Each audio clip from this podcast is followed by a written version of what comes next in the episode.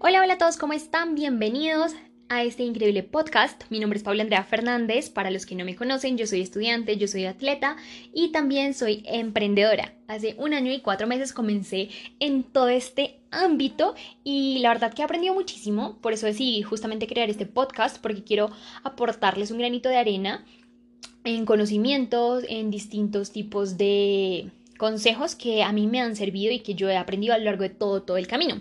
Hoy quiero hablarles acerca de un tema que me encanta y es todo lo que está relacionado al estilo. Justamente el estilo en los negocios.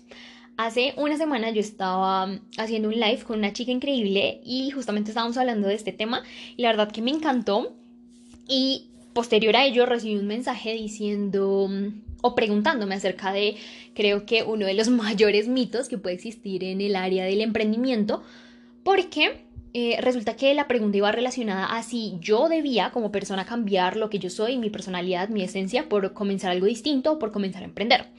Y la respuesta a eso es completamente eh, negativa, es un rotundo no, porque cuando uno comienza un emprendimiento y decide que quiere algo distinto en su vida, pues la idea por supuesto es incorporarle la esencia que uno tiene, su personalidad y distintos tipos de matices de uno como persona a lo nuevo que va a comenzar a hacer. Justamente es un emprendimiento en el que uno es el que manda, uno es el boss de uno mismo, en tiempo, en trabajo, en actividades, uno decide. Entonces, por supuesto, la idea es incorporar lo que uno es en lo nuevo que va a comenzar a hacer, colocarle ese sello propio, ese estilo que uno tiene para poder comenzar a transmitir lo que uno quiere transmitir de una forma correcta y de una forma en que a las personas les puedas tú, con lo que tú eres y con tu esencia, transmitir confianza. Eso es una parte demasiado, demasiado, demasiado importante, esencial. Esa es la palabra. Porque en esta era, en la era de los negocios digitales y en la era de la información, necesitamos sí o sí crear una marca personal. Para... Yo creería que para los negocios en general.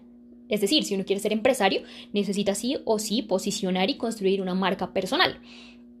Y a partir de lo que uno es, a partir de la esencia, a partir de el estilo que uno tiene, lo que hace es construir esa marca personal. ¿Por qué? Porque básicamente es de esa forma que tú vas a diferenciarte de los demás, con lo que tú eres, con tu estilo. Lo que estás haciendo es crear una ventaja competitiva para ti, para tu marca y para tu negocio. Entonces, en un principio, lo más importante es definir nuestro estilo, ¿no? Porque hay muchas veces que no sabemos ni quién somos, no sabemos qué nos gusta, cuáles son nuestras fortalezas, debilidades, etc. Pero cuando tú tienes claro este tipo de cosas, entonces lo que tú vas a hacer es comenzar a determinar qué es lo que tú quieres transmitir y a dónde quieres llegar y construir a partir de ese punto con tu esencia, con esos conocimientos que tú ya sabes, propios tuyos, que quieres, por supuesto, darle a conocer al mundo. Y aquí hay algo bien, bien interesante y es la parte de copiar o imitar o emular. En mi opinión es completamente válido porque el ser humano como tal siempre quiere avanzar, siempre quiere progresar, siempre de alguna u otra manera quiere crecer. Entonces, por supuesto, necesita tomar ideas de aquí, de allá, de algo que le gustó, de una cuenta que vio, de una persona que vio, no sé, en televisión o que escuchó. Siempre necesita como un estímulo externo para mm, definirse como persona, ¿sí? Entonces, es completamente válido porque uno siempre tiende a tomar ciertas ideas o ciertos estilos de personas con los cuales uno se sienta afines, ¿no?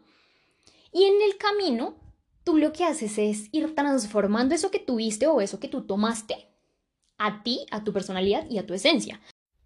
Por supuesto, lo más importante es que tú sepas qué es lo que quieres transmitir, cuál es tu estilo y que lo comiences a plasmar, porque de nada sirve que tú sepas, pero que no lo transmitas o que no hagas algo con eso. Siempre debes tomar acción. ¿Sí? De alguna u otra manera, debes mirar cómo puedes tú tomar ciertos estímulos, ideas o cosas que viste externos a ti, en tu ambiente, en tu medio ambiente, y aplicarlos en ti. Entonces el estilo es algo supremamente importante, no es que lo tengas que dejar de lado o que lo tengas que abandonar o cambiar solamente por empezar algo completamente distinto, sino que en el camino lo que vas a ir moldeando o transformando es tu identidad, pero siempre tu esencia y el estilo van a estar inmersos en tu identidad. Y cambias tu identidad en el sentido en que ya vas a estar escuchando información distinta, vas a estar leyendo cosas distintas, vas a estar rodeado de un ambiente completamente distinto, vas a tener nuevas personas alrededor tuyo que piensan de una forma distinta y por supuesto digamos que eso va a hacer que tú eleves como tal tu ser, pero por supuesto tu personalidad y tu esencia siguen intactas, entonces no la cambies, no la escondas, sino que de hecho sácala a relucir y convierte tu marca personal en algo demasiado, demasiado potente que te ayude y que te permita también llevarlo a un siguiente nivel.